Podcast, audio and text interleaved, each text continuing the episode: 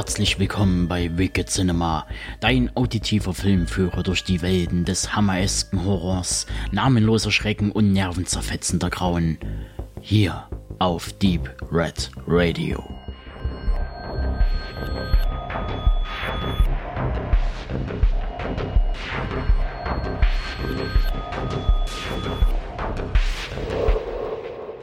Es muss gesagt werden, dass am 20. Januar 2020 die Motorradmarke Norton Insolvenz angemeldet hat. Und dieser hervorragende britische Motorradhersteller hatte einen tollen Werbefilm gehabt.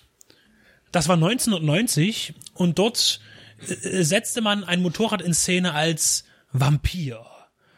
Und der Film heißt nicht geringer I bought a Vampire Motorcycle. Alternativtitel Iron Thunder. Und äh, wir haben zu dritt diesen Film nun genossen. Und als allererstes fällt einem immer wieder wahnsinnig viele Referenzen ein, wenn man diesen Film sieht. Und aber bevor wir dazu kommen, wäre es vielleicht ganz interessant, den Inhalt zu streifen. Äh, es geht um einen Mann, der äh, Nick heißt, aber er, er heißt eigentlich, sein Spitzname ist, glaube ich, Noddy oder wie war das? Ich, irgendwie sowas in der Richtung. Und er kauft ein Motorrad und dieses funktioniert mit Blut. Also man muss sagen, das ist jetzt nicht einfach ungefähr passiert, sondern es ist bei einem ja, Ritus von irgendwelchen Voodoo-satanistischen äh, Londoner Motor-Maniac-Trolls passiert irgendwie und dann verbrennt der Chef, nachdem er einen Pfeil in den Rücken bekommen hat, im Feuer und dann geht der Geist das, was auch immer da beschworen wurde, in das Motorrad über und äh, ist von da an Vampir und scheut das Licht, fährt mit Blut ja, und es mutiert mit der Zeit. Und dieser Nick, der dieses Motorrad gekauft hat, muss nun eben äh, feststellen, was er da gekauft hat und wie dieses etwas sein Leben bedroht. Und das seiner Freundin und das eines Priesters, der von C3PO gespielt wird. So, äh, darum geht es. Das ist unheimlich viel erstmal, das muss man erstmal verarbeiten können. Äh, und das wurde gepackt, nicht in 90 straffe Minuten, wie Turbo uns äh, äh, glauben machen wollte, sondern in 101 Minute, also eine Verlängerung. Aber würden wir diese letzten elf Minuten eben nicht sehen, dann würden wir auf diese wunderbare Bodybuilder äh, Final Sequenz verzichten müssen. Äh, hier ist natürlich als allererstes zu sagen, dass wir hatten immer mal das Gespräch über Ding, Ding Horror, ja, äh, und da fällt einem dann eben auch sowas wie Fahrstuhl des Grauens ein von Dick Maas. The Mangler. The Mangler. Und mir natürlich ganz in Bezug auf diesen Film, und das war ja vorher schon uns bewusst, Juraj Herz, äh, Autovampir aus den 80ern, der vielleicht horror-trashigste tschechische Film, den es je gab. Ich weiß es nicht, wie, wie das Lager da steht. Aber man muss hierzu sagen, wer jetzt den Autovampir kennt, äh, wird sofort äh, bemerkt haben vielleicht, dass es sich bei About a Vampire Motorcycle schon eher um einen komödiantischen Stoff handelt, wobei hingegen eben der Tscheche ähm, der Autovampir eher ein satirisches Werk ist, das wesentlich subtiler arbeitet. Und hier haben wir schon eine richtige Trash-Gurke und ja, doch, äh, wo auch mit der Zeit ein sehr angenehmer und sehr einfallsreicher Splatter äh, in Erscheinung tritt. Und äh, aber hier auch sehr viele irrwitzige Szenarien gestrickt werden, auch mit sehr vielen stereotypischen idiotischen Darstellern. Genau. Und ich weiß gar nicht, wie ich jetzt, ich, ich würde jetzt gerne irgendwie wissenschaftlich überleiten, aber ich muss jetzt einfach mal sagen, wir haben jetzt hier wirklich mit einem Film zu tun, der sich nicht zu schade war. Wir wissen alle noch, welche große Diskussion es gegeben haben soll um die Toilette, die gezeigt wird in Psycho ja, von Alfred Hitchcock und dass die Zensoren da gesagt haben, eine Toilette kann man im Film doch nicht zeigen, warum denn überhaupt? Und dieser Film ging dann viele Jahre später einen Schritt weiter und zeigt die Toilettenperspektive von innen.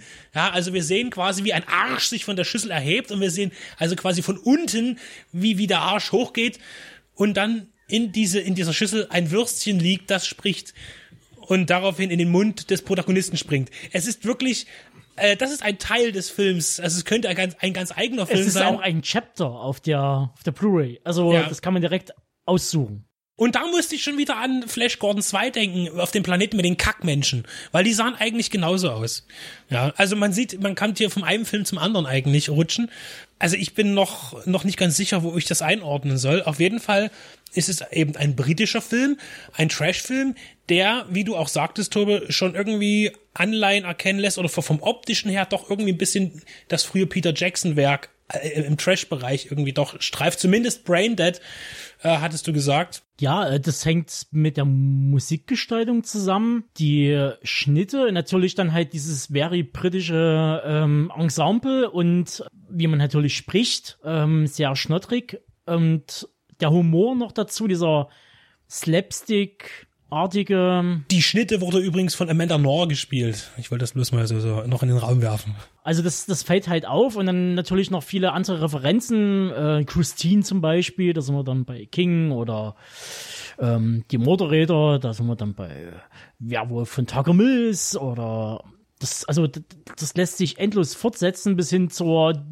Demon Cam aller Evil Dead. Ähm, es sind ein paar schöne Effekte drin. Wir haben den Eindruck gehabt, dass die am Anfang, ganz am Anfang des Films, noch etwas hochwertiger waren. Was Tobi sagen wollte, war, ist, dass der erste abgehackte, abgetrennte Kopf noch ziemlich liebevoll gestaltet war und, ja. die, und spätere Gliedmaßen, die dann zum Teil flogen, ähm, nicht mehr ganz so gut aussahen, wo man dann schon sagen konnte, naja, das, die hätte man jetzt nicht mit einem echten verwechselt. Äh, man hat auch sehr das Gefühl, dass die Macher schon vorgehabt haben, noch so ein bisschen Braindead-mäßig am Ende dick aufzutischen.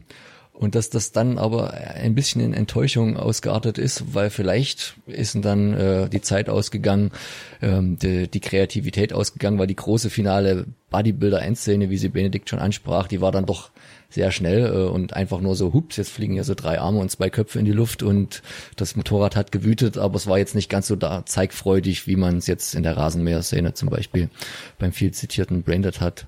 Du hast ja schon die ganzen King-Referenzen genannt. Ich fand es halt von der Sache an sich tatsächlich am ehesten wie der Mengler, den habe ich zufällig auch hm. vor kurzem mal wieder gesehen. Fand den bei der Drittsichtung nach x Jahren jetzt auch nicht so gut ähm, wie ich ihn damals vielleicht als 18-Jähriger noch, noch empfand, vor allen Dingen auch im Gegensatz zur Geschichte. Aber der Mengler spielt schon auch von der Art der Effekte und, und von dem, was die an Budget zur Verfügung gehabt haben, um auch diese, diese Wäschemangel in dem Film darzustellen, in einer ganz anderen Liga. Und ähm, was hat man noch nicht gesagt von King? Ein bisschen Carrie gibt's auch noch in, in einer Szene. Äh, oder gut, das kann man jetzt wahrscheinlich für für jeden Kreuzigungsszenenfilm ähm, gelten lassen, aber da haben die sich schon ganz gut durch das äh, Genre-Film-Repertoire kopiert und ich fand das alles auch von den Nebendarstellern, von den Darstellern her dem Medium an, angemessen. Also mit Schauspielern wird die keiner verwechseln. Der Regisseur hat ja wohl auch keine sehr lange Karriere gehabt im Also er im ist noch tätig, äh, viel im TV-Bereich, man kann vielleicht den Film am ehesten als Troma-esk bezeichnen. Und vom Look und Feel her, ähm, wer Eat the Rich gesehen hat mit äh, Motorhead und Lemmy und diesen Outsidern, die anfangen, die Reichen dann am Ende durch einen Fleischwolf zu drehen und dann wiederum Reichen anzubieten als Essen, das geht so ungefähr in die Richtung, was so die Qualität des Films angeht bei den ganzen Referenzen ist natürlich nicht vom Tisch zu weisen, dass auch der Exorzist äh, von Blatty äh, in der Verfilmung von Fritkin natürlich auch noch seinen Beitrag leisten darf. Denn natürlich wird das Motorrad auch exorziert äh, oder man versucht es zumindest, was auch schief geht.